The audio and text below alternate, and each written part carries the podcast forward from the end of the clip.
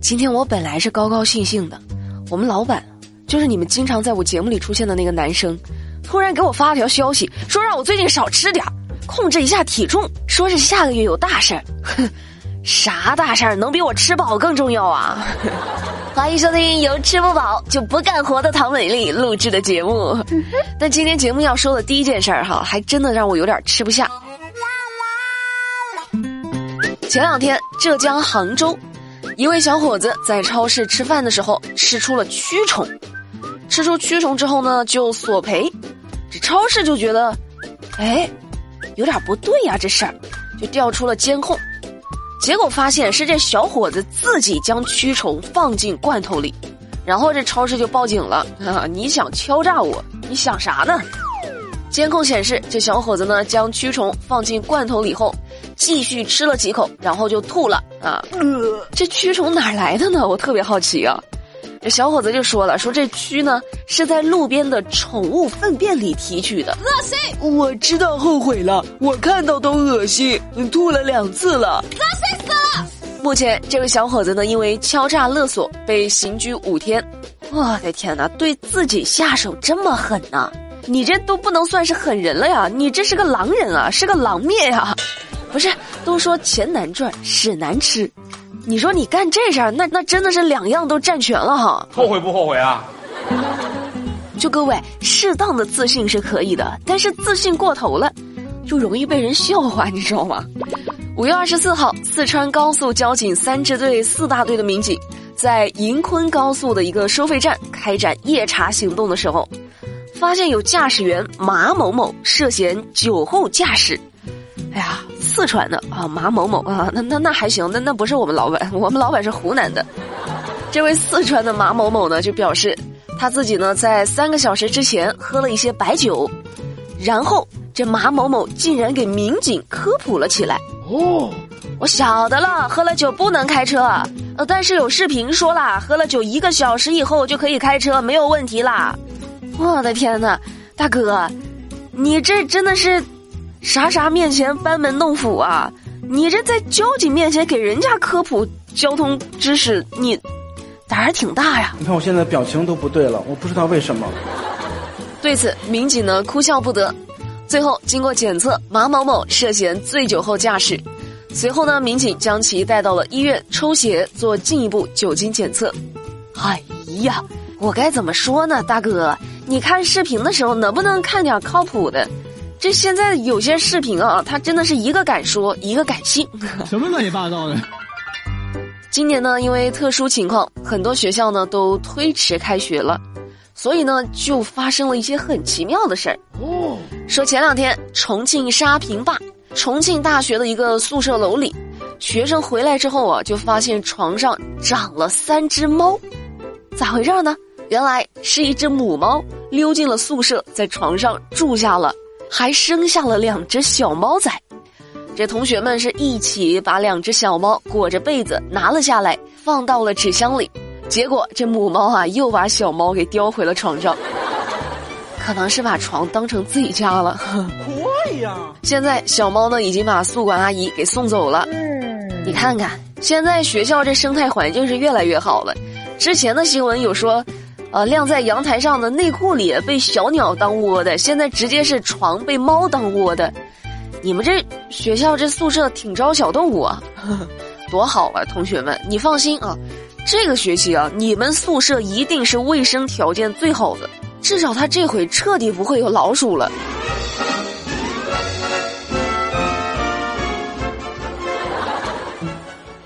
我们说天好地好不如身体好。大家平常生活中啊，如果一旦发现身体哪儿不舒服，一定要尽早的去检查。说最近在江苏南京，张女士的一个指甲疼了十多年，严重的时候呢是痛不欲生，就特别疼啊，十指连心嘛，你说疼不疼？那是什么原因呢？最近终于检查出来了，原来。疼痛是因为藏在指甲下方的一个小恶魔，一种被称为血管球瘤的良性肿瘤。医生表示，这个肿瘤呢长在指甲下方，不容易被发现，很多人被折磨了十多年都没办法查出来。我的天哪，十指连心啊！就有时候我的指甲往肉里长，就是戳到肉我都疼得受不了。这你这下边长肿瘤，这想想都疼。所以大家身体一旦有不舒服啊，不管是鸡毛蒜皮的小事儿，都一定要及时就医，知道吗？你想啊，你要是有点不舒服，你拖着不去检查，你以为呢自己是在省钱？拖到后面你忍不住了，再去检查，病情加重了，人也受苦了，医药费也更多了，是不是更不划算？你说的对啊，你是个聪明人啊。要想身体好，首先你得心情好，不要生气。但是有些人呢，他就是暴躁啊。最近浙江杭州，一位小伙子站在高层小区的楼顶，做出向楼下丢东西的动作，多危险呢，这知道吗？第二天，民警呢经过蹲守，将这位小伙子叶某抓获。被抓的时候啊，这叶某口袋里还有七块石头准备丢呢。那据了解，从去年五月份以来，民警呢就接到了数十起高空抛物的报警。造成了人员受伤、财物损毁，这个叶某就交代了，说不用查了，这些都是我一个人干的。嗯，为啥呢？因为他平时呢喜欢搞一些文学创作，但是楼下的夜宵摊总是发出噪音，让他难以忍受，于是呢，他就往楼下丢东西。就你不让我安静，我也不让你好过。像话吗？这个？目前叶某已经被警方刑拘。哎呀。这事儿怎么说呢？就说实话啊，住宅楼下要是有夜宵摊，真的很烦人。但是咱们就是能不能尽量去换一种解决方法呢？可以报警报城管，扔石头那确实没有必要哦。你万一砸伤了人，那咱也得负责呀，是不是？但是美丽真的特别理解啊，这种想要静下心来工作，却被噪音打扰的心烦意乱的感受啊。所以今天这期节目下面。正在听节目的各位，能不能留个言，看看大家对这事儿有什么更好的解决办法没？此时此刻心中有什么想法没？像下面要说的这两位朋友呢，他属实他是也也有点暴躁了，咋回事呢？安徽淮南一个夜市上，两位小伙子大打出手啊，打架，其中一人被打倒在地，面部受伤，结果经过调查，这俩人呢是好朋友。那好朋友，你打啥架呢？哦，原来呢是当天晚上，这俩好朋友去夜市吃夜宵，你吃完了夜宵，你不得买单呢？这俩呢就互相争着结账。哎哎，放下，我来，怎么能让你买单呢？那多不好意思啊，还是我来吧。来，兄弟，你别动，我请你。然后他俩就吵起来了，再然后他俩就动手了。最后经过检查，伤者呢也没有什么大事儿，两个人也已经和好如初了。叫你白吃，你还不肯，结果挨打了吧？我就问问两位小哥哥，你们还缺朋友吗？抢着买单就挨打的那种，我保证做你们最好的朋友，绝不跟你们抢。再来说几件关于感情的事儿哈，都挺有意思的。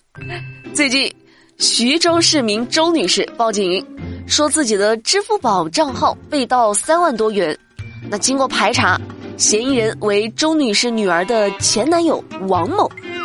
啊，原来王某呢通过女朋友的密码，猜想出了他女朋友妈妈周女士的支付密码，于是呢上门做客的时候趁机转账。目前王某已经退还了他的盗窃钱款，周女士的女儿呢也已经和他分手了。那王某因为涉嫌盗窃罪被警方控制，案件正在进一步办理当中。这确实得分手啊！这这这还不分手，等着倾家荡产呢。上岳母家去，不想着表现自己的优秀，而是想着偷鸡摸狗。我的天哪，你这也算是另一种表现形式了，你这是行为艺术吧？神经病啊！哎呀，得亏妹子还是看清了这个禽兽的真实面目啊！就想想跟这种人在一起谈过恋爱，我心里都不是滋味儿。我是瞎了吗？我眼睛只只有我我我得去配副眼镜儿。不过还好哈，结婚前多经历点事儿，认清对方的真面目呢也好。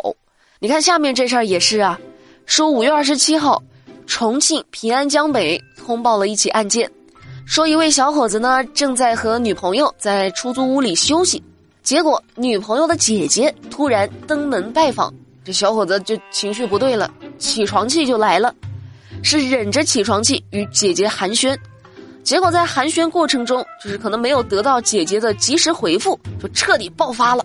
一怒之下冲到了阳台，将房东装修剩下的三块瓷砖扔下去泄愤。疯了你！我的天哪，起床气可以理解，你这个起床气也太猛了吧！就泄愤你就高空抛物啊，还丢的是瓷板砖，还那么老大一块了。哎呀，你这样子确实挺愤怒的。这种人他竟然有女朋友，哎呀，这事儿啊，妹妹必须给姐姐点赞啊！一件事儿，这是挽救了妹妹啊，一下子看清了她的真面目。你说脾气这么极端，那交往起来那得多害怕呀！不行不行不行不行不行！我发现哈，每次说到关于这种感情的新闻，好像咱们女孩子吃亏的就比较多，但是现在小伙子们也正在奋起直追哈。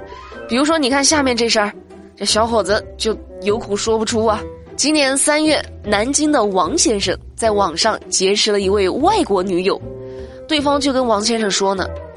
我在国外继承了五百万美元的遗产，我打算将其中一部分寄回国内，用来赞助你开农场。我的钱就交给你了。随后，这位外国女子多次利用通关税费等理由索要五万多元后，将王先生拉黑了。目前案件正在进一步开展之中。看到了没？不只是拜金女，拜金男他也没有好结果。而且大哥，咱也老大不小的一个小伙子了，你网上认识一女孩，人家说啥都信啊，人家说是美国人就美国人，那我要是加你一微信，我说我是火星人，你是不是也得信啊？真的长点心吧啊！这骗子呀，得亏也就是骗你们，要是遇上我，别说五万块钱了，我连五十我都没有啊。